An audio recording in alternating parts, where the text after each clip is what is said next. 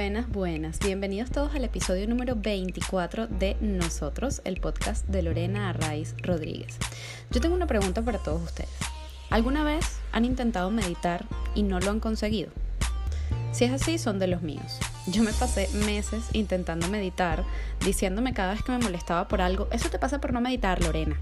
O también me pasaba que me sentaba, piernas cruzadas, espalda recta, ojos cerrados, manos en las rodillas, y le daba play al audio y o no conectaba con la voz que me guiaba, o si no había guía, entonces sentía que me perdía, que no lograba meditar, que me venían muchos pensamientos a la mente, que no lograba poner la mente en blanco, en fin. ¿Qué es meditar? No lo supe hasta que conocí a Vicky de Bango, nuestra invitada de hoy. Vicky es comunicadora social y luego de una brillante carrera empresarial en la que logró ser gerente eh, de una gran empresa a los 30 años, entonces ella decidió cambiar completamente su estilo de vida. Se bajó de los tacones y se colgó un mat de yoga al hombro. Ahora es yogi, hace masaje tailandés, organiza una ruta anual muy especial del Camino de Santiago y también enseña a meditar. Vicky me enseñó que para meditar solo bastaban dos cosas que yo tenía.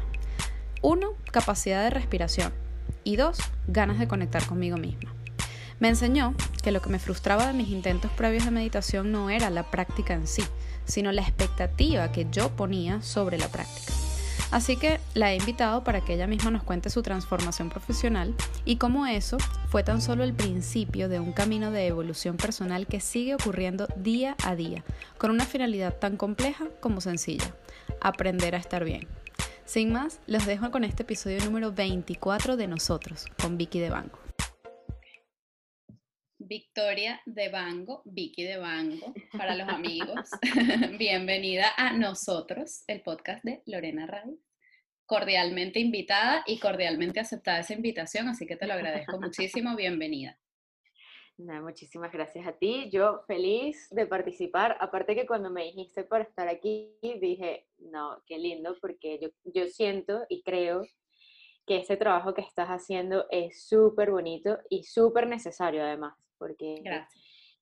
Bueno, es una realidad. Somos una generación que se fue de Venezuela. En estos días hablaba con un tío y hablábamos como, bueno, puede ser que en Venezuela no estamos haciendo el trabajo, pero somos somos igualmente venezolanos y estamos haciendo el trabajo fuera. Entonces creo que, que, para ser país, para ser este venezolano, para, para entregar lo mejor de ti a Venezuela, no necesariamente tienes que estar dentro de Venezuela, sino que lo puedes hacer desde cualquier lugar del mundo. Así que gracias a ti por invitar. No, a ti, qué bonito eso que dices, Vicky. Yo creo que, bueno, en, efecto creo en eso que estás diciendo porque básicamente es el motorcito, ¿no? De, de nosotros, de este podcast. Em, y, y, sí, en verdad es como, bueno, somos una generación que estamos fuera, pero al mismo tiempo no, es la nuestra, porque luego está la generación siguiente, que es otra realidad totalmente distinta, mm. pero la nuestra estamos fuera, pero seguimos teniendo como ese eh, cordón umbilical allí, ¿no? Entonces, bueno, eso es lo que de alguna manera pues yo quisiera rescatar eh, mantener allí vivo, ¿no? Estamos haciendo mucho país en cualquier parte del mundo y también en Venezuela, la gente que está en Venezuela también. Así que, nada, súper agradecida de que lo veas y de que, y de que, bueno, que estés aquí con nosotros. A ver, nosotros te definimos como una persona, pues, emprendedora, eh, transformadora, porque ha transformado no solo su vida, que ya nos lo vas a contar, sino también transformas la vida de las personas a las que les tocas el corazón. Eso em, dicen. Eso dicen, eso digo yo, por experiencia propia. Y, y, bueno, esa es la razón por la, que, por la que te hemos invitado. Pero bueno, en cualquier caso, así te definimos nosotros. ¿Cómo te defines tú? Uf, Bueno, yo creo, eso es una parte de mí. Yo al final eso lo tuve, lo tuve que aceptar, honestamente, porque yo decía como, ay, no, no es tanto, ¿qué intentas? Sí, que es típico que no, uno no se lo cree, ¿no? Lo que, lo que hace. Total, total. Y, me llegó mucho esto por, por una amiga que se llama Nati, que ella es colombiana, y ella, ella siempre hablamos, ella, ella empezó un cambio muy profundo hace unos años, y nos íbamos a ir a Asia juntas. Al final yo no me pude ir, es una gran historia, pero, Pero bueno, este, ella fue la que me hizo caer en cuenta de esto. Y eso sí, es una parte de mí, yo me he dado cuenta de eso con el tiempo y así como me he dado cuenta, es como, bueno, tengo que ser responsable, no lo puedo ir por la vida, como, porque claro, entre tantos maestros y tantas cosas, te das cuenta que las personas te pueden cambiar la vida y que cuando eres un agente que puede ayudar a esa transformación, porque no es que yo te cambie la vida, no, sino que te puedo ayudar a esa transformación si la estás buscando, em, hay que ser muy responsable. Sin embargo, bueno, soy una mujer, soy venezolana, eh, soy yogi, me gusta mucho, aprendí a través del yoga a conocerme muchísimo. Eh, y, creo que lo principal es eso, que, somos energía y que esa energía eh, buscamos como entenderla en este mundo eh, humano, ¿no? Porque somos seres humanos. Yo tuve una gran maestra en Colombia que me dijo, mira Vicky, si tú naciste en el occidente y usted nació y tiene una tarjeta de crédito, es porque tú tienes problemas de este lado del mundo. Si, tú, si a ti te hubiese tocado tener este, otra vida, tú hubieses nacido en el Himalaya y estarías vestida de naranja todo el tiempo. Pero eso no es tu caso. Entonces, yo creo que lo principal es eso, asumirnos, y yo me asumo así como un ser humano, soy mujer eh, y soy una persona que quiere ayudar a los demás y ayudarme a mí misma porque también tengo mi proceso a estar bien y a tener la mejor experiencia de esta, de esta, de esta vida, por llamarlo de alguna manera. Así es, pues muy bonita definición y bueno, no, yo creo que eh, eh, lo que estás diciendo es la base de, de, la verdadera transformación personal, así lo veo yo, porque en efecto primero tienes que estar bien tú, de eso que estás diciendo, ¿no? Eh, segundo, tienes que estar claro. Yo siempre digo que, bueno, a mí me encantaría, esto lo digo un poco en broma, un poco en serio. Este, me encantaría, bueno, vivir, bueno, tú vives un poco en el monte, pero eh, digamos, vivir en el monte así, en plan, ay, mira, mm, yo y las matas, las matas y yo, y el río, y qué bonito. Eh, vale, pero no es el caso, ¿no? Es, es, lo que tú dices, o sea, vivimos en un día a día que nos requiere, pues según qué persona y según dónde te desenvuelvas y tal, pues bueno, te requiere una serie de herramientas físicas, eh, psicológicas, emocionales, espirituales, pero para aplicar en este plano, o sea, no para, no para eh, levitar, que está muy bien, pero que en el fondo también tenemos que caminar y ponernos unos zapatos y eh, coger el metro, ¿no? Entonces, bueno, este, eh, yo creo también mucho en eso y justamente en eso es en lo que de alguna manera tú me has ayudado con el tema de la meditación. Ya vamos a entrar en la meditación. Pero para comenzar el hilo del podcast, eh, yo quiero conocer a la Vicky pequeñita, o sea, esa Vicky niña ahora estamos además en luna nueva en Leo, estamos trabajando todo el tema energéticamente, todo el tema del niño interno, está cerrando la temporada de, Leo, eh, que es eso también, ¿no? Es esa creatividad, esa diversión, ese niño que llevamos todos por dentro. Entonces, bueno, ¿cómo, cómo era esa, esa Vicky pequeñita? Bueno, Vicky pequeñita, Vicky pequeñita era muy gimnasta. ¿En serio? Yo también. ¡Qué fuerte! Sí, yo hice gimnasia mucho tiempo. ¿Rítmica o eh, artística? Artística. ¡Ah, yo también! ¡Qué emoción! Me encantaban todos los aparatos, me encantaban, me encantaban las barras asimétricas. A mí también. Este, volaba, volaba, este, era una niña muy inquieta, pero creo que no tremenda, no, no, no, recuerdo así cosas como que, ay, se está tremendura. Siempre fui muy curiosa y entonces esa curiosidad pues te lleva a hacer cosas, pero así que, ay, que yo agarraba las cosas y las rompía, no.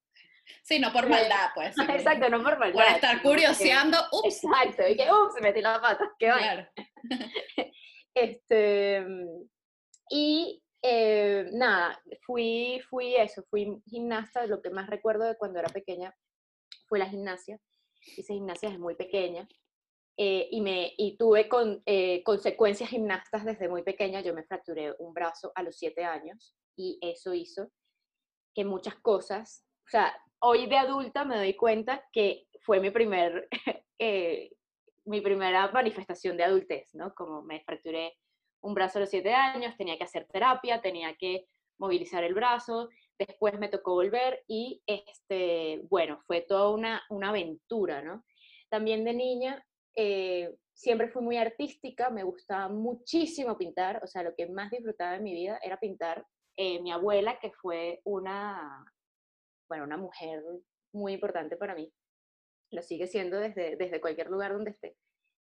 El mejor regalo que me dieron cuando yo era niña me lo dio mi abuela y me dio una caja de marcadores, como de 500 marcadores con reglas, colores, o sea, yo saltaba esa Navidad y era como, ¡ah! Y bueno, me encantaba pintar eh, mi cuarto, mi, mi mamá como que no le paró mucho y me dijo como, pinta las paredes y yo podía pintar las paredes de mi cuarto, entonces como que Qué divertido. dibujaba y me encantaba. Este, y bueno, para mí, el, aunque no me dediqué como profesionalmente al arte, siempre el tema de crear cosas para mí fue muy importante y siempre desde las manos. Entonces, bueno, eh, y bueno, siempre fui una niña como muy, muy alegre, muy extrovertida. Tenía mis momentos como de, de estar yo sola, porque bueno, además tenía como que pasaba las tardes que si en mi casa y este tipo de cosas, este, mi hermana y yo nos llevamos bastante tiempo, entonces como que yo siempre como que jugué o conmigo o con mis amiguitos del edificio, eh, pero eso, como que siempre fui eso, yo lo que más recuerdo es eso, como mucho movimiento, mucho deporte y, y bueno, también me metí en, bueno, eso también mi mamá y mi luna en Aries, ya eso es chiste interno. Este, me metió en cuanta actividad extracurricular se le ocurrió y pasaba por la vida de mi madre porque mi mamá trabajaba todo el rato y ya yo después me encargué de hacerlo por mí. Entonces, me metí en todas las actividades extracurriculares. Este, entonces, por ejemplo, una de las cosas que siempre recuerdo de mis amigas, o sea, típico que llegas a cuarto año y te tienes que ir o por ciencias o por humanidades. Entonces yo decía, pero ¿por dónde me voy? Yo no tengo ni idea. Yo me quería ir por humanidades, pero quería estudiar arquitectura y mi mamá me dijo como, no, vete por ciencias porque tienes que tener una muy buena base de matemática y bla, bla.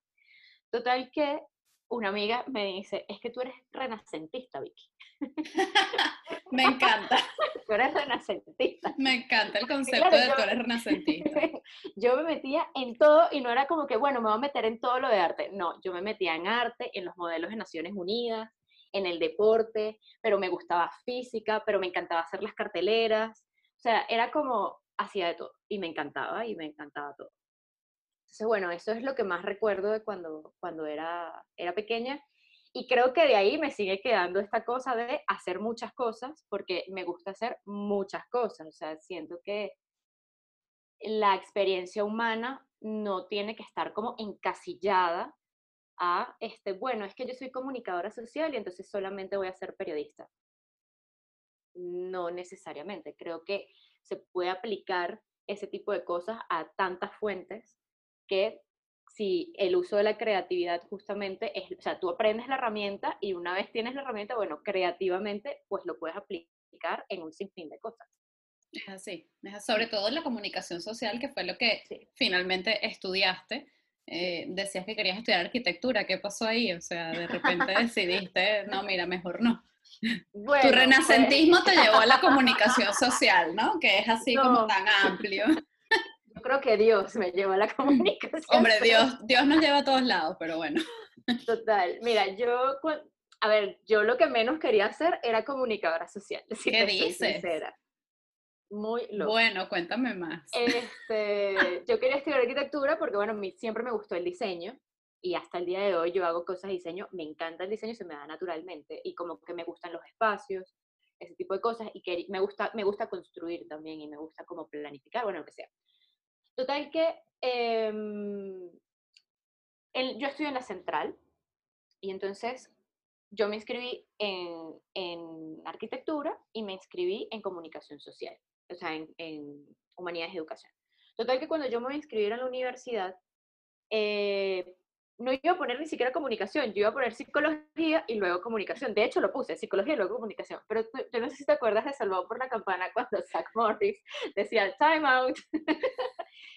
y fue como que el mundo se detuvo. Y que, eh, pausa un momento. pausa. Todo el mundo a mi alrededor tenía psicología y comunicación. Y yo le digo a la chica que estaba poniendo mis datos, no, no, no, espérate, vamos a ponerla al revés. vamos a poner con primero comunicación y luego psicología. Brujerías de uno. Qué fuerte. total que yo voy a la, a la, primera, a la primera prueba, porque ahí se hacen dos pruebas, hago la primera prueba que fuera filtro, hago mi prueba y quedo para la prueba de redacción. Entonces, cuando quedo para la prueba de redacción, la prueba de redacción en ese momento se hacía el mismo día de la prueba de la prueba interna de arquitectura. Entonces, yo ahí entré en mi dilema. ¿Qué hago? Estudio arquitectura, que si quedo tengo que hacer un propedéutico y no sé qué. O me aventuro a la esta de cosa de comunicación social. Wow. si quedo, me, si quedo, pruebo y me gusta y me quedo, y si no, pido cambio. O sea, para mí fue una, una, decisión como medio lógica en el sentido como, bueno, tengo un pie adentro, lo que me falta meter el otro pie, en cambio en la otra tengo que ir a meter un pie a ver si meto el otro. Entonces, claro. así fue, hice mi prueba, me acuerdo que, es que me acuerdo exactamente quién cuidó mi prueba, que es una profesora genial en, en comunicación, que después yo nunca tuve clases con ella, que se llama Eritza Liendo, yo nunca tuve clases con ella, pero ella es una maestraza. Eh, y, cuando, y, después mi mamá me fue a buscar, eh, me montó en el carro y tal, y mi mamá, ¿cómo te fue? Y yo, mal. No, mamá, mal. Yo no sé escribir, no tengo ni idea de esa gente, no sé qué es esto. Pero yo creo que ahí los genes hicieron su cosa porque mi abuela, mi bisabuela, una de mis bisabuelas era escritora, y un día me llama un, un amigo y me dice, Vicky, quedaste en comunicación de número 35. Yo, ¿qué? No, tú te volviste loco. y me dice, ¿esta es tu cédula? Y me, me dice mi cédula. Yo, claro, estás de número 35, quedaste. y así quedé yo en la universidad. y fue como, bueno, pues será. Será, llegué a comunicación y fue como, ah, mira, yo, esto, esto tiene sentido. O sea, claro, había muchas cosas que no entendía porque yo había estudiado ciencias Claro. Entonces yo como que, Sócrates, ¿quién es esa gente? O sea, es como la mayéutica. What? Entonces tuve que estudiar el doble, pero me encantaba. Era como que una información que tenía sentido para mí y como que sentía que por primera vez estaba en un lugar donde las cosas eh, tenían sentido y encajaban y eran fáciles y no era como este, es que tengo que estudiar química y no, chamo, era brutísima en química, este, mis papás eran ingenieros químicos y era como, yo no formo parte de esto. qué fuerte, qué fuerte, qué fuerte, o sea, mira, vale, eh, yo no sabía que tú habías, o sea, yo también quería estudiar psicología, esa era mi primera opción, lo que pasa es que yo no quedé en psicología y entonces entré en educación y después, bueno, me cambié a comunicación, pero bueno, que me causó gracia, ¿no? Que, que también era como una opción, ¿no? Qué fuerte. Sí, sí. Bueno, eh, a ver, en este camino que me estás contando, todo no solamente tiene sentido ahora, ¿no? Lo tuvo en su momento, pero además sigue siendo como esta sumatoria de cosas, ¿no? De lo que me hablabas antes de comenzar a grabar, y ya vamos a llegar ahí que es, eh, bueno, al final somos, pues somos muchas, somos un ser humano y por tanto tenemos muchas áreas, ¿no? De, de atención eh, eh, y de trabajo de nosotros mismos. Entonces, bueno, al final, pues comunicación social es también así, es una carrera pues, abierta a lo que tú quieras hacer, ¿sabes? Dentro de una rama que es súper amplia, ¿no? Así que bueno, sí, sí que, sí que tiene sentido. Em, en ese camino ¿no? de, de, la universidad, que, que, así como de niños, vamos de alguna manera pues fijando o mostrando eh, algunas de nuestras áreas de interés y esas cosas que tú dices que te gustaban de niña, de alguna manera siguen presentes en ti, como nuestras cosas de niños siguen presentes en todos nosotros de ya de adulta, ¿no? Esa, esa, o de joven, esa primera juventud, digamos, de, de, la universidad, con las primeras preguntas de la vida y con todas estas cosas, eh, ¿a dónde te llevaron? Es decir, durante la universidad, algo que hayas descubierto que dijeras, bueno, wow, esto eh, fue uno de mis mayores aprendizajes durante mi etapa universitaria, por ejemplo. Sí, eh, bueno, justamente como lo que decíamos anteriormente, Dios te va llevando, ¿no? A lo mejor uno piensa que eso no tuvo sentido, pero todo ha tenido sentido. Eh, claramente tiene sentido haber estudiado comunicación y tiene sentido haber estudiado comunicación en la escuela más periodística de Venezuela, que es la de la Universidad Central de Venezuela, alma mater de la vida. Este, lo tengo que decir. Vale, ahí no te acompaño tanto. Vista. este, y, y, tiene demasiado sentido porque ya cuando llegaremos allí, pero cuando yo llegué al yoga, yo dije, es que claro, ni política, ni economía, ni deportes, ni nada de esto era mi fuente. Mi fuente es el yoga. Mi fuente es esto. Entonces, bueno, una de las cosas que a mí me pasó estando en la universidad, bueno, primero, hoy en día me doy cuenta de lo ambiciosa que, que, que, yo, que soy, porque soy una, una mujer muy ambiciosa. Eh, y cuando tenía 19 años, estaba en segundo semestre, yo estudié de noche, y entonces todos mis, siempre tuve amigos, no solamente en la universidad, sino en la vida siempre tuve amigos mayores que yo, y claro, cuando estudias en la noche estás estudiando con gente que está en su segunda carrera, ¿no? Entonces yo me acuerdo haber tenido esta conversación con un gran amigo que se llama Germán Abreu, que a lo mejor ve esto y por eso lo quiero mencionar. Hola Germán. Hola Germán. que yo le dije, este, yo tengo que empezar a trabajar ya. Y él y que, niña, tienes 19 años, quédate quieta, te, te queda toda la vida. Y yo, no, mi amor, mira, porque yo hago el cálculo y cabeza, ¿no? Yo hago el cálculo y cuando yo me gradúe, yo voy a tener 23 años. Y esta es la carrera más demandada del país. Entonces, si yo no tengo experiencia profesional, para cuando yo me gradúe, yo voy a estar muy por detrás de lo que realmente quiero. Y yo quiero ser gerente a los 30 años. Aquí Atenea, ¿no? O sea.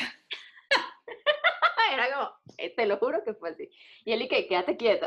Bueno, total que entré a mi primer trabajo, que fue una agencia de publicidad, a lo, recién cumplido los 20, creo. Y a partir de allí no he dejado de trabajar. Entonces, después de ahí me fui a, yo trabajé por mucho tiempo.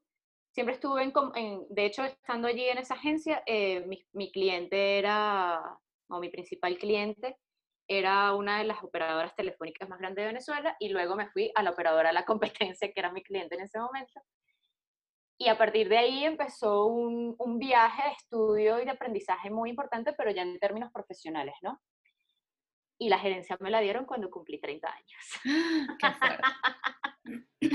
y cuando cumplí 30 años, bueno, soy gerente, check, eh, ya esto no me gusta, eh, me gusta más el yoga, no sé cómo lo voy a hacer, pero va a salir y ya. ¿Cómo fue, cómo fue ese proceso? Ahí quería llegar, porque justamente eh, ese es uno de tus mm, issues, por llamarlo de alguna manera, ese cambio o esa transformación de vida mm, desde el punto de vista profesional, porque en el fondo personalmente es como que siempre has estado en esa línea, solo que, bueno, eso, como eres renacentista, ¿no?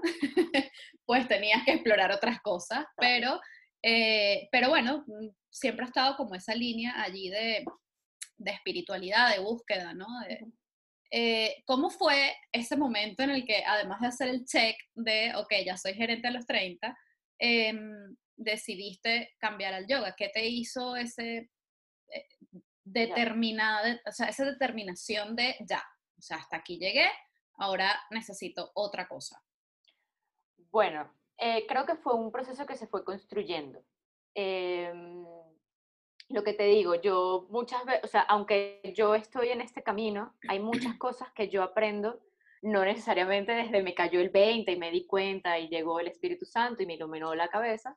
Importante eso porque a veces la gente espera, esperamos que un día se nos ilumine la vida y nos diga, ah, esto es lo que tengo que hacer. muy bien. Muy bien, aprobado. Eso no, es así. Eso no existe. Exacto. Sino que mm, me fui dando cuenta poco a poco. O sea, de hecho yo, paso a paso. así como llegué a, a, a, comunicación así, porque Dios me llevó, pues a mí me llevaron al yoga igualita. Yo fui a mi primera clase de yoga y yo dije, esta gente está loca, nada que ver. La primera vez que me dijeron que fuera a meditar, eh, le dije señor, señor, usted está perdiendo el tiempo conmigo, yo no puedo meditar, yo no sé lo que es esa, yo no sé lo que es eso, yo no entiendo, no, no, todo el día pensando en, olvídate. Em, y después me, Diosito, yo creo que me veía y que, ay, chiquita, tú sí eres linda, vamos a llevarte otra vez. que ven Vamos a que experimentes de nuevo. Entonces yo iba y experimentaba. Eso sí, yo siempre he estado muy dispuesta y muy abierta a, experimentar. Yo he experimentado un millón de cosas, o sea, desde yoga hasta diferentes tipos de yoga, este, otros tipos de sesiones espirituales, eh, terapeutas normales, psicoterapeutas normales, o sea, eh, creo en todo esto. Entonces, un poco lo que empezó a pasar es que yo creo, y esto es algo que yo he ido construyendo con mi psicoterapeuta, y es que yo me empecé a sentir muy mal en el sentido de que yo no le veía sentido haciendo. A mí me gustaba mi trabajo, me encantaba el funcionamiento de mi trabajo, pero sentía que mi trabajo no tenía como un bien ulterior. Mi trabajo se trataba de hacer productos de contenido para esta operadora como servicios de valor agregado. Entonces, claro, yo tenía un montón de fuentes, tenía editores, este, tenía el contenido de espiritualidad de no sé quiéncito, tenía el contenido de, deportes, tenía el contenido de economía, tenía tal, y yo montaba un producto y lo entregaba al, digamos, al, al, al parque que se llama en, en la operadora. Este, pero bueno, creo que mi crisis empezó porque no sentía que eso tenía un bien superior, más bien un día llegué a la conclusión que yo le estaba quitando el saldo a la gente y estaba empobreciendo más a la gente y le estaba diciendo a la gente, epa, tienes que recargarte. Entonces, eh, y eso se sumó a, a, bueno, que empecé a experimentar más en el yoga, eh, empecé a tener un llamado fuerte a yo quiero hacer esto. O sea, no, yo quiero practicar esto como alumna, sino tuve una profe, que también la voy a nombrar, eh, que se llama Andrea, mi profe Andrea, que daba clases, era la dueña de Sadana en Prados del Este. Eh, y cada vez que terminábamos la clase y ella decía Namaste, yo primero le decía gracias por hacerme sentir tan bien, porque había tenido un día de M y lo siguiente era yo quisiera ser una persona que ayude a la gente a sentirse así. Entonces todo en realidad se fue construyendo y eh, yo tomé la decisión, a lo mejor de una manera muy hippie, estando en Venezuela, pero Dios nuevamente me agarró la mano y me dijo, me encanta que hayas tomado la decisión, pero te vas para Colombia. Y yo, vale, nos vamos para Colombia. Entonces me fui a vivir a Colombia con la misma compañía donde, donde trabajé por mucho tiempo eh, y, y, bueno, ahí se sumaron también unos procesos bien humanos en los que comencé a tener muchos roces con, con personas para las que trabajaba o con clientes. O sea, te estoy diciendo que durante el año que estuve trabajando en Colombia, en esa compañía, llegaba de siete días, seis a mi casa a llorar del estrés, de la insatisfacción, de esto no puede ser, de no me siento bien. Además, trabajaba 14, 15 horas al día y era como todo ese trabajo para que después me dijeran, tu trabajo no sirve para nada o que no se vieran los resultados. Era una situación muy compleja, había mucha presión. Este, también comencé yo a sentirme muy mal y eso creo que cuando tú te sientes mal comienzas a tener roces también con los demás o comienzas a malentender a los demás probablemente. Y bueno, como que fue una cosa, digamos una bola de nieve que se fue incrementando, incrementando, incrementando. Eh, tenía muchos problemas, como había mencionado inicialmente, con uno de mis clientes. Y el día que tenía mi discurso preparado para, para renunciar, echan a este señor. Y yo, uy, lo echaron a él. Todavía no me voy a ir. Vamos a ver qué pasa. Vamos a darle un chance.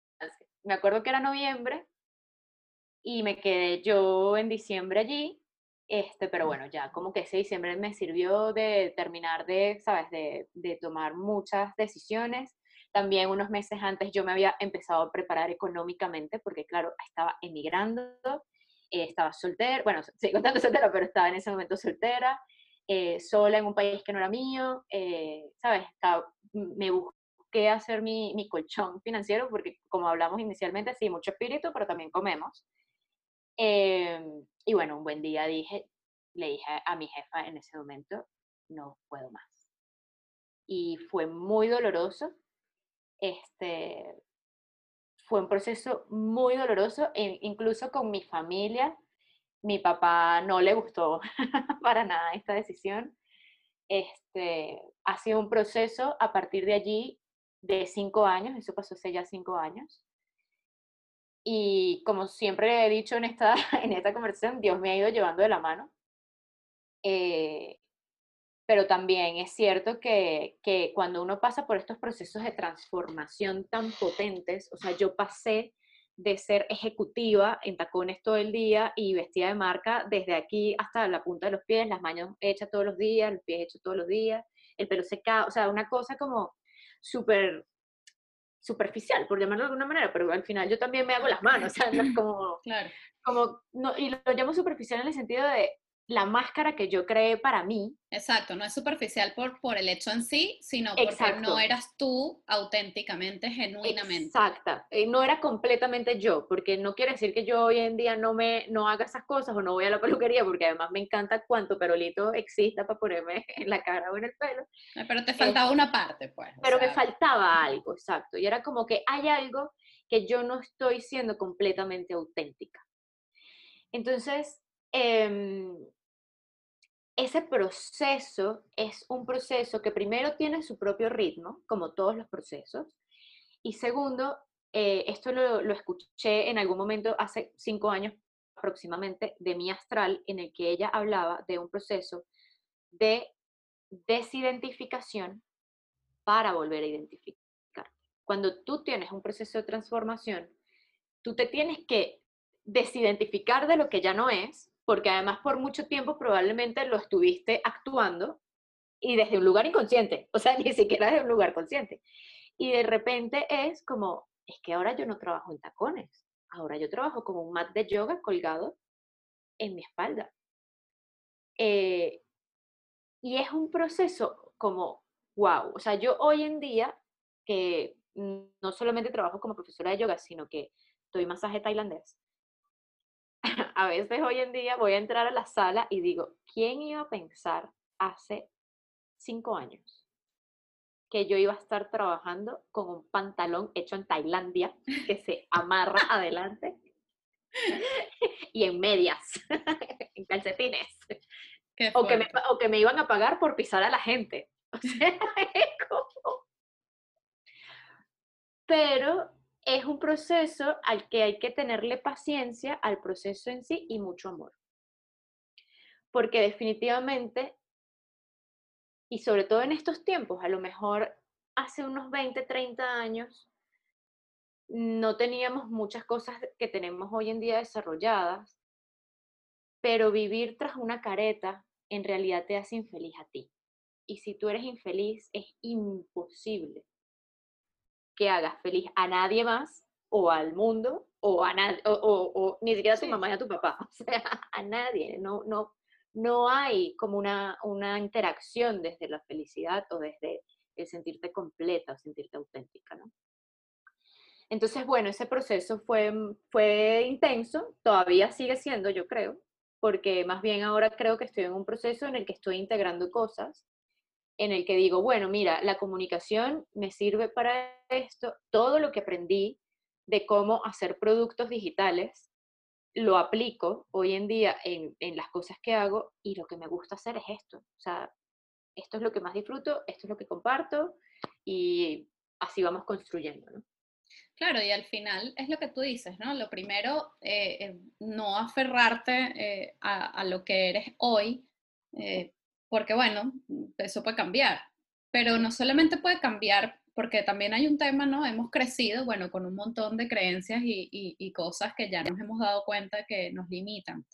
Eh, otras que no, o sea, no es que ahora también hay los extremos, ¿no? bueno, es que todo lo que yo he aprendido hasta ahora no me sirve, no, todo lo contrario, o sea, eh, todo lo que has aprendido, todo lo que has vivido, en todo lo que has creído y lo que has creado para ti, para tu entorno, forma parte de quién eres hoy. Lo que pasa es que, bueno, en ocasiones eh, todo eso eh, requiere, pues, como tú decías, una cosita más, ¿no? Entonces es como, bueno, llegar a esa cosita más, lo primero eh, para, digamos, cerrar lo que acabas de decir es que, no, que no te va a caer la locha un día, ¿no? O sea, sino que, bueno, puede que sí, pero mm, usualmente es un proceso y tenemos que tenernos paciencia, amor y, y tener los ojos del corazón muy abiertos para poder pues entender o, recibir eh, lo que la vida nos está poniendo allí o la manito que Dios nos está dando para llevarnos hacia otro lado, ¿no?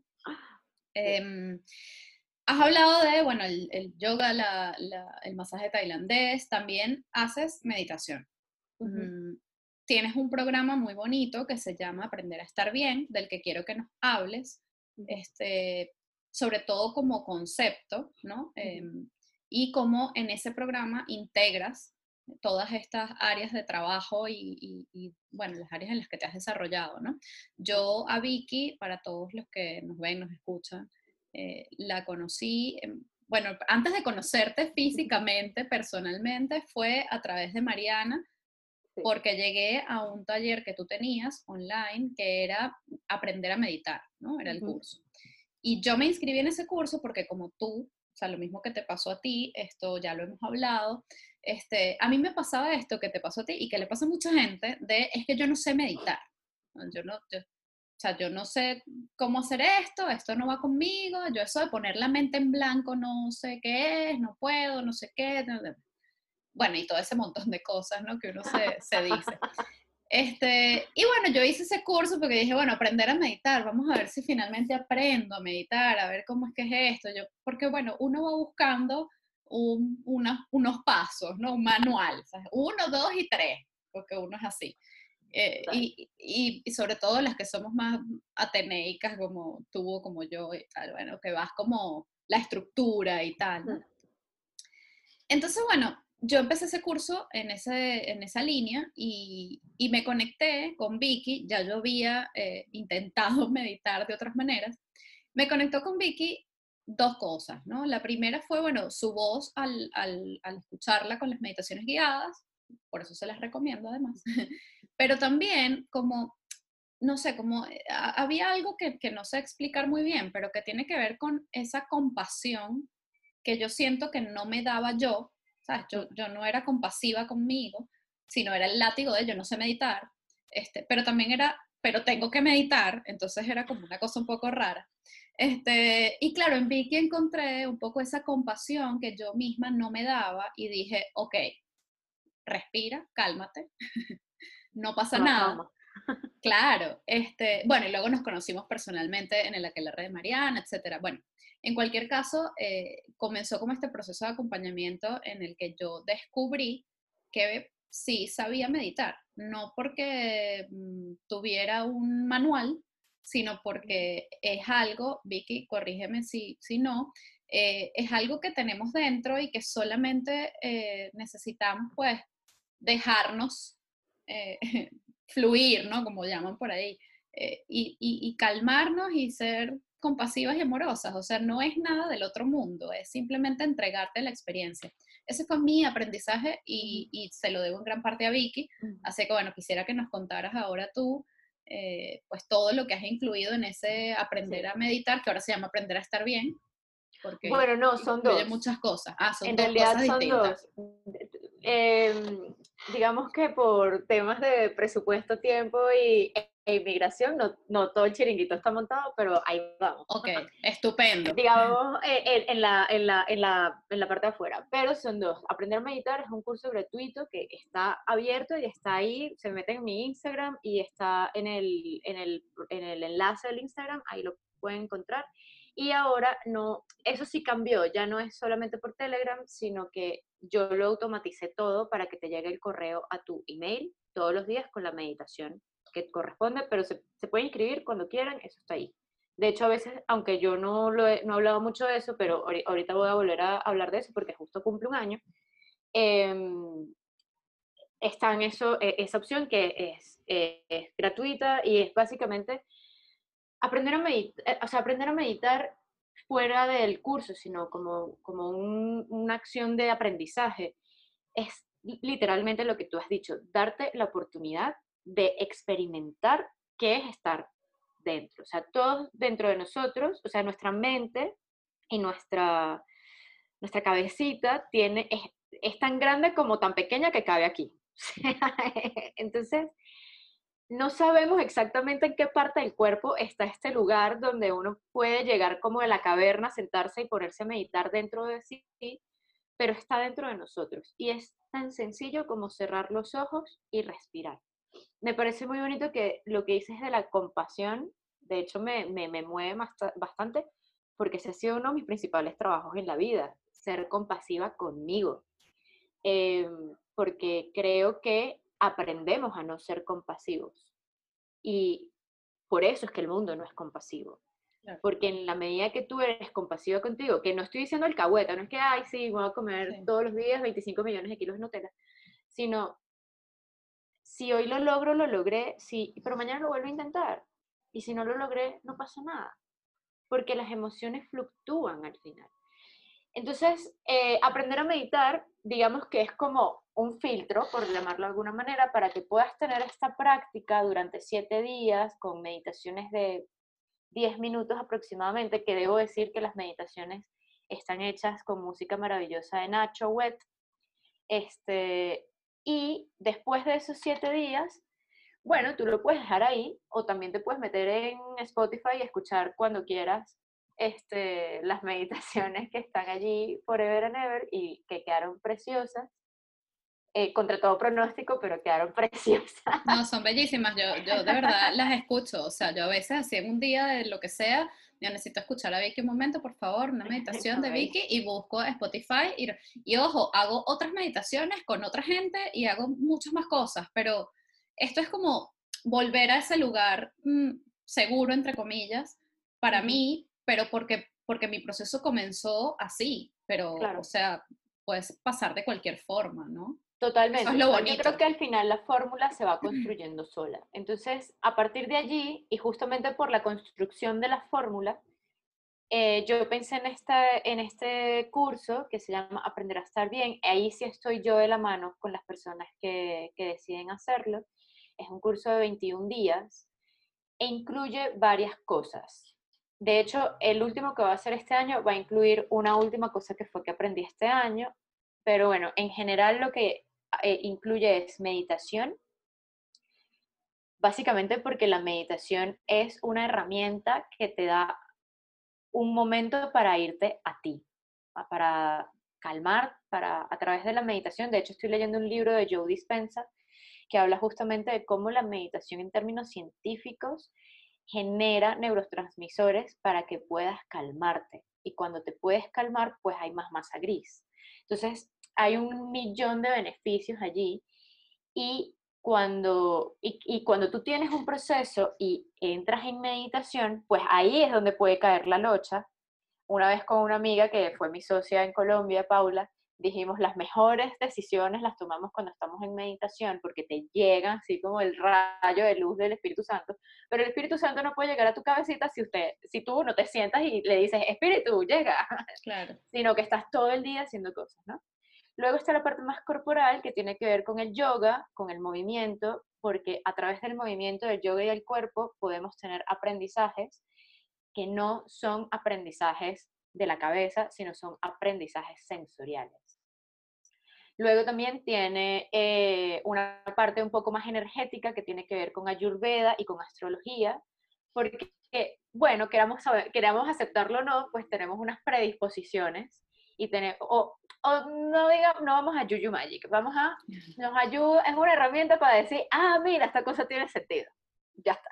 Entonces, cuando yo, yo, lo veo como, perdón que te interrumpa, yo lo veo como piecitas del rompecabezas de nuestra vida, ¿sabes? Como Que para mí todo son herramientas, todo. O sea, todo, lo que existe, yo, o sea, da igual, todo lo que existe es una herramienta. Lo que pasa es que en, alguna, en algún momento de tu vida, pues te funciona una o te funciona otra, o no te funciona ninguna, y, y, yo qué sé, ¿no? Eh, entonces, yo lo veo así, y, y, eso que estás diciendo de, bueno, tienes una cosita, tienes otra cosita, las vas sumando y dices, bueno, ok, este paquetico a mí me vale para tal cosa, ¿no? Entonces, bueno, a mí me vale este paquetico pues para estar bien, por ejemplo.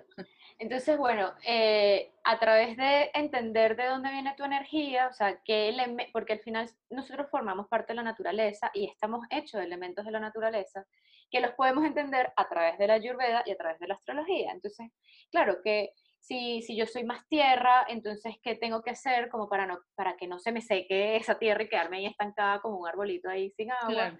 O si soy más fuego, ¿cómo puedo yo aprender a manejar mi fuego, porque el fuego también es necesario, o si soy más aire, cómo hago para tener estas ideas maravillosas, pero concretarlas y manifestarlas desde la tierra. Entonces, bueno, para eso nos va a ayudar esto. La Ayurveda se basa en los elementos de la tierra y la astrología también, prácticamente. Eso es un poco lo que, lo, que, lo que yo pongo ahí. Luego, otras herramientas que son mucho más humanas. Uno es escribir. Hay un maravilloso libro que se llama El Camino al Artista, que propone una herramienta que es muy buena, que se llama Morning Pages, es una especie de diario, de journaling. Journaling. Em, pero tiene ciertas como reglas en las que tú te levantas y escribes. Y eso es tu inconsciente escribiendo sin, no importa si, si tiene sentido, no tiene sentido, si es sujeto verbo predicado, con complemento, o sea, no importa, porque además somos comunicadores sociales y queremos escribir todo lindo. No importa que si la coma está bien puesta, tal, no importa. Simplemente es como ahí se pone todo lo que está en tu cabeza, lo que está en tus emociones, y eso te ayuda como a darle estructura a todo lo que tú estás teniendo dentro de ti como pensamientos ahí fluctuando.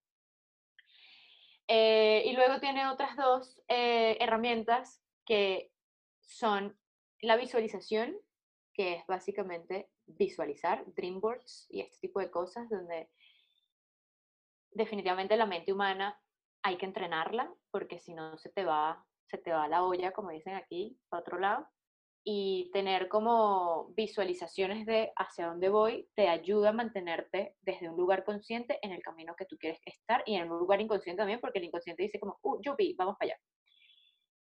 Yo te puedo decir que a través de la visualización yo he logrado tener todas las cosas que tengo hoy en día. Yo cuando renuncié a mi trabajo ultra humano, por decirlo de alguna manera, este, yo, mi casa parecía, era, la pared de mi casa era un dreamboard de dos metros.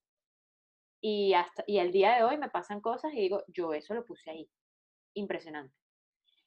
Y el descanso, porque bueno, a través del yoga también uno aprende, la última postura de una práctica de yoga se llama Shavasana. Y el Shavasana es la postura del cadáver, es la postura del muerto. Y es la postura en la que se integra todo el beneficio de la práctica de yoga muchas veces hacemos más no haciendo que haciendo. Entonces, es muy necesario que nuestros procesos de vida no solamente tengamos las vacaciones para huir de la vida que me he construido, sino tener momentos durante la vida que me he construido de descanso, de pausa, de conexión. Y lo último que he aprendido, que eso lo quiero incorporar en esta última edición, es justamente el trabajo con la tierra y el enraizamiento el, irte a la naturaleza y tener como este proceso de descanso en la naturaleza y conectarte con el aire, el agua, los animales, como darte una pausa y ver lo que está pasando. Yo vivo hoy en día en, bueno, tú lo has dicho, en un lugar bien lejos de la ciudad, aunque me toca volver. Me toca volver, Lore. Me voy a, me voy a acercar. Por ahí, por ahí te escuché el otro día decir algo y dije, mm, ya lo hablaremos. Pero bueno. Me toca, me toca. Yo me alegro. No sé tú, pero yo me alegro. Sí, yo creo que yo también. De hecho, fue como, me cayó una locha ahí de, bueno, y que no puede seguir metida ahí alejar la montaña. Bueno, pero está bien, pero ves, eh, eh, es, un, es un, esto nos sirve también para ver y para mostrarle a la gente que no pasa nada con em, vivir y atravesar los diferentes procesos que nos toca vivir y atravesar. Eh, tú te fuiste, tú vivías en Madrid, ciudad, te fuiste a la montaña, o sea, a la sierra aquí cerca, ¿no? Bueno, tal. Eh, 50 kilómetros, no Al monte, ¿vale? Como le llamo yo con cariño. Exacto, 50 kilómetros. Em, y bueno, ahora tienes que volver. Te fuiste hace un año, o sea, entonces, bueno, pues nada, eh, tocó, ¿sabes? fue una pausa necesaria, porque sin esa pausa necesaria no se hubiese construido todo lo que se ha construido en mi vida a partir sobre todo del confinamiento. Eh, porque sí, aprender a estar bien empezó estando en esta casa.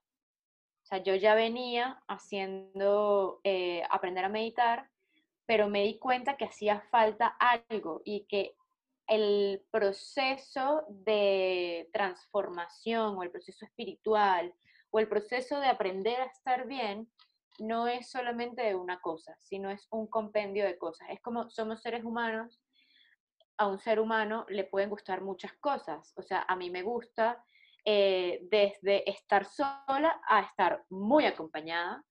Yo soy una persona muy ermitaña hasta lo que más extraño en mi vida es mi familia. Entonces, como que, ¿sabes? Eh, tenemos una gama de cosas como para decirle a, nuestra, a nuestros receptores de conocimiento, mira, tú solamente vas a aprender haciendo, no. Claro. Sí, no, no, podemos, limitar nuestra experiencia de vida a una sola actividad o a una sola herramienta, eh, desde, que, es lo que un poco lo que hemos aprendido, eso es lo que nos han enseñado. O sea, tú eh, eres así, como, bueno, eh, soy así y también soy asado, ¿sabes? Exacto, es como, este es que tú eres, tú estudiaste matemáticas. Exacto. Si tú estudiaste matemática, tú no puedes leerte un libro de filosofía. Claro, claro, y luego lo que decías al principio, ¿no? O sea, utilizar, eh, yo vuelvo al mismo concepto porque es algo que a mí me ha funcionado mucho, lo de, lo de las herramientas, ¿no? Eh, utilizar todo lo que vives y todo lo que aprendes como una herramienta para seguir construyendo Además es que eh, el símil es perfecto para seguir construyendo tu vida. Entonces es como, bueno, en la medida en que vas entendiéndolo así, por lo menos a mí me funciona, eh, como que todo va teniendo sentido, ¿no? Yo por lo menos eso, que soy tan mental y tan tal, estructurada y no sé qué, dices, bueno, ah, sí, yo estudié esto, entonces tengo que hacer esto y ahora toca hacer lo otro y ahora no sé qué, y es como, mira, no, eh, o sea, no. Todo eso forma parte de quién soy y son herramientas que eh, van a seguir formando parte de mí, o sea, no, no, tienes que, como tú decías, tu trabajo humano, este, empresarial, corporativo, de gerente a los 30, eh, no es que tú cortaste con eso y ahora eres otra persona absolutamente distinta y entonces más nunca, no, no, todo eso te, también te llevó a donde estás hoy y creo que eso es un, un, un bonito aprendizaje para, para, todos, ¿no? Algo que le podemos dejar aquí a quienes nos escuchan, porque es eso, es como dejarnos fluir, pero también dejar que la vida nos muestre cosas y tomarlas, o sea, aprender a recibir también creo que, que es un proceso súper bonito, difícil para algunos, como yo, pero, Pero, pero, muy, muy nutritivo, ¿no? Y, yo creo que eso también es mágico, ¿no? Eh, Vicky, para seguir, em, bueno, me has hablado un poco de toda esta transformación que has vivido, todo lo que has integrado a tu vida y cómo ahora pues lo compartes con los demás, cosa que te agradezco. Em, y quisiera saber ¿Con qué sueñas y a qué le temes? Uf, pero... vale. Este, porque sí, acuérdate, soy renacentista. Claro, por eso me encanta. ¿Cómo te voy a limitar yo eh. eso? O sea, tú. Vale, mira, yo creo, bueno, no, justamente creo que, y, y ahorita lo estaba pensando, porque una de las cosas que yo creo que puede, puede ser un sueño y a la vez un temor, ¿no? Yo sueño en que, tanto yo como todo el mundo se abra la experiencia, este, porque justamente para poder trascender esos números, ese paso a paso y esa cosa tan estructurada, es que nos podamos abrir a experimentar. O sea, yo el día que me metí en un temazcal, metida en un páramo en Colombia, fue como, ¿qué hago yo aquí? Pero estoy aquí, pero esto está pasando. Entonces, la única manera de poder afrontar un cambio es poder experimentar de qué va el cambio, ¿no? Entonces, creo que uno de mis grandes sueños es que todos nos abramos a la experiencia de sanarnos individualmente para que podamos sanar al mundo. Porque mi gran temor es que el mundo siga tan, tan roto como está hoy en día con individuos que están tan rotos. Yo creo muchísimo en lo que dijo Mahatma Gandhi de ser el cambio que quieres ver en el mundo. Eh, todo empieza por el individuo y lo vemos con el coronavirus. Es como, es una realidad que hay un virus, también es una realidad que tú tomas cómo afrontarlo. O sea, tú decides cómo afrontarlo. Tú lo afrontas o desde me metí en la caja y no salgo nunca más porque hay un virus, o yo salgo, pero salgo con responsabilidad. Salgo este, cuidándome para cuidar a los demás. Yo creo que lo más importante es eso. Eh, digamos que eso es un poco altruista, podría ser, pero, pero yo creo definitivamente en el poder individual que tiene cada ser humano para que podamos eh, construir un mundo mejor. Y creo que en la construcción de ese mundo mejor, em, individualmente a dejar de tener muchos miedos y vamos a poder fluir más. Le acaba de decir que venía de mi terapeuta y justamente estamos hablando como de temas de, de relaciones de pareja. Y hablamos justamente como, de cómo el miedo a compartir y a ser vulnerables ha limitado o nos está limitando no solamente a compartir, sino como, no, no, a mí no me pasa nada, yo soy un robot, yo estoy aquí, yo estoy, yo, mira, bella, linda, aquí no pasa nada. Y es como, le tengo muchísimo miedo a que tomemos la decisión, yo no la voy a tomar. De hecho, yo roto muchísimas relaciones porque veo que a mi alrededor o esa persona o esas personas toman la decisión de seguir en el discurso del robot y del no siento por miedo. Entonces creo que ese es mi principal sueño y miedo al mismo tiempo. No, es que tiene todo el sentido. Y además dices que a lo mejor es un poco altruista. Yo creería, me atrevo a decir, que es bastante realista. O sea, es, es bastante más realista eh, trabajar en uno y que luego eso pues tenga consecuencias en, en nuestro entorno y cercano y, y más lejano, este, que, que, querer cambiar el mundo ¿no? eh, sin pasar por uno, ¿sabes? Entonces, yo, y que yo creo que la semilla, o sea, como que cambiar el mundo va más desde el individuo. Yo claro, prefiero honestamente trabajar con grupos pequeños o con individuos o en este momento, a lo mejor un día en 20 años me queda, mira, el texto, genial. Volvemos a, volvemos a el aquí y el ahora, el Pero presente. La Yo hoy en día creo que prefiero trabajar individualmente para que realmente esa semilla esté. Hay una, hay una canción de John Mayer que yo cito mucho, que me encanta, que John Mayer dice, algún día nuestra generación va a tomar las riendas del mundo y yo creo que estamos en ese proceso. Somos una generación que en realidad es un poco bisagra, pero creo que estamos como eh, en un proceso interesante de mucha transformación y bien o mal, o lo que esté pasando en este momento, yo sí creo que en algún momento vamos a poder tener un mundo más consciente de lo que tenemos hoy en día. Claro que sí, yo creo que, que estamos en ello.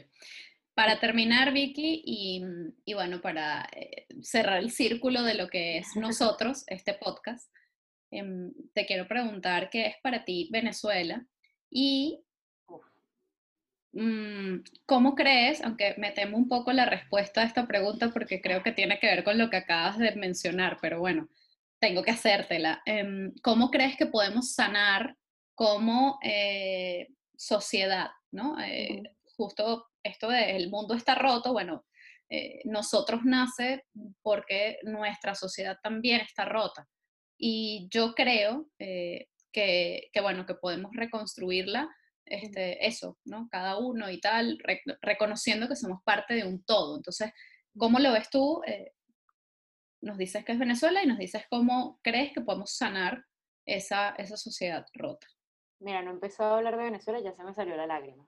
Bienvenidas las lágrimas y bienvenido todo el amor que hay detrás de ellas. Uf, Venezuela. Chama, mira, Venezuela es la, la, la, raíz. Venezuela es la casa, la cuna.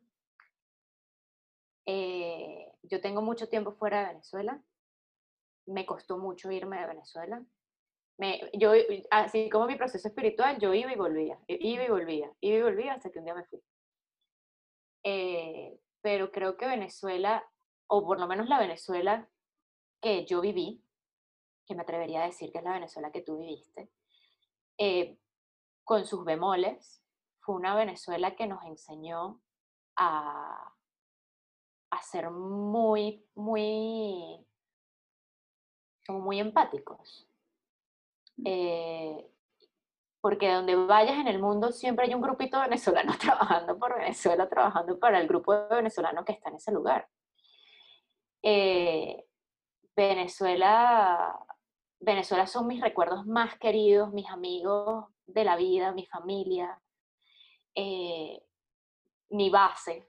Creo que mucho o gran parte de lo que yo soy hoy viene de Venezuela y siempre voy a agradecer a Venezuela todo lo que me ha dado y siempre voy a trabajar por Venezuela. De hecho, una, cuando yo hice mi formación de yoga en Colombia, yo tenía que hacer un trabajo final de producto y yo siempre pensé que yo quería trabajar con mujeres en el exilio venezolanas. O no, no quiero decir que, ay, no acepto nadie más. No, no tiene nada que ver.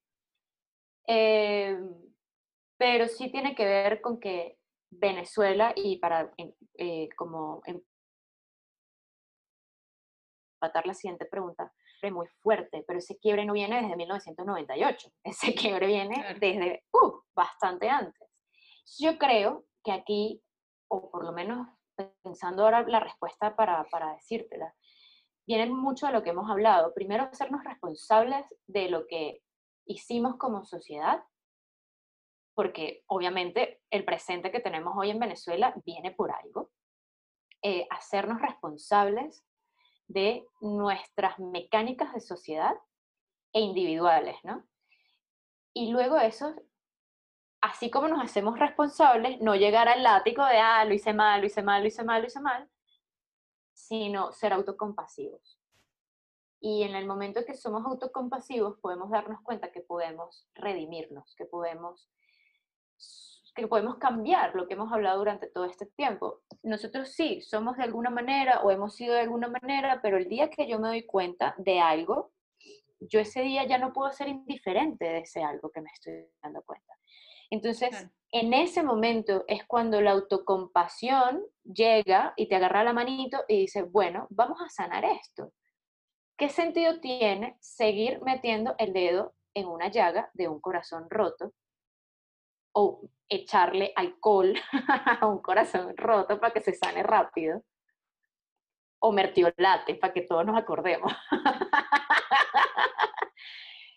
¿Qué tal si podemos sanar ese corazoncito con lavanda, con una plantita, con amor, con, con cariño, con una sopita? Estoy pasando por este proceso, sí, estoy pasando por este proceso. Mira, para que sea un poco ilustrativo, cuando yo hice un curso que se llama Vipassana. Vipassana es un curso de 10 días de meditación, donde fui con dos amigas. Y, con, y estas dos amigas, por supuesto, no podemos hablar, pero coincidíamos en el almuerzo. Total, que cuando pudimos hablar, una de ellas se ríe de mí y me dice, qué fuerte, tú te haces la mesa. y yo, ese es mi momento de amor. claro. Si yo tengo que pasar 10 días sin hablar escuchándome mi propio disco duro todo el rato, yo lo mínimo que puedo hacer por mí es ponerme la mesa bonita con mi tenedor, mi cuchillo, mi vasito, mi platito y disfrutar la comida que me estoy comiendo. Claro. Entonces, buscar en cada uno de nosotros y después también lo vamos a encontrar, o ya lo estamos encontrando, creo, eh, en términos colectivos, cómo apelamos a la autocompasión para poder sanar ese corazón roto de Venezuela. Nunca nada va a reemplazar a Venezuela, jamás. Creo que eso es una parte de nuestro corazón roto como inmigrante. Pero sí podemos trabajar cada uno de nosotros en nosotros mismos para ser cada día mejores individuos y cada día ser mejores venezolanos. Así es, así es. Mm, creo que Muchas gracias. a ti. Muchas gracias, Vicky, por compartir pues todo esto Em, por tu mm, luz, como siempre te digo. Y bueno, nos vamos al Camino de Santiago, que igual ya no hay plazas para hacerle publicidad aquí, pero, pero no importa, la pueden seguir y prepararse desde este año para ir al siguiente. Sí. eh, vi que organiza un Camino de Santiago muy especial, así que bueno. Eh, muchas gracias Vicky por todo y nada, pues seguimos siempre en contacto y en construcción. Gracias a ti, de verdad. Este, creo que este, lo que te decía al principio es un espacio súper bonito y me voy a, o sea, vamos a terminar y voy a echar mi lagrimita así de verdad. Porque bueno, creo que todos como venezolanos extrañamos mucho nuestra, nuestra tierrita, pero con fe porque no salimos en vano. Nosotros salimos por algo y eso se está construyendo cada día. Y un día no sabemos cuándo, nos va a caer la locha y nos va a iluminar el Espíritu Santo y nos van a decir, mira, todos se fueron por esto. Ah, bueno, mira tú. Es así, es así. Gracias. Muchas gracias, Vicky. Un beso, te quiero. Y yo. Esto es Nosotros, el podcast de Lorena Arraiz Rodríguez, producido y editado por La Estrategia como estudio de comunicación, con música original de Diego Miquilena y animación de José Gregorio Ferrer. Recuerden seguirnos en nuestras redes sociales, arroba nosotros-podcast y suscribirse en cualquiera de nuestras plataformas, YouTube, Spotify, Google, Apple, para que podamos estar más conectados y, muy importante, compartir opiniones, sugerencias y peticiones, porque nosotros es eso, un punto de encuentro para recordar que somos tan solo una gota en el mar infinito de nuestro gentilicio.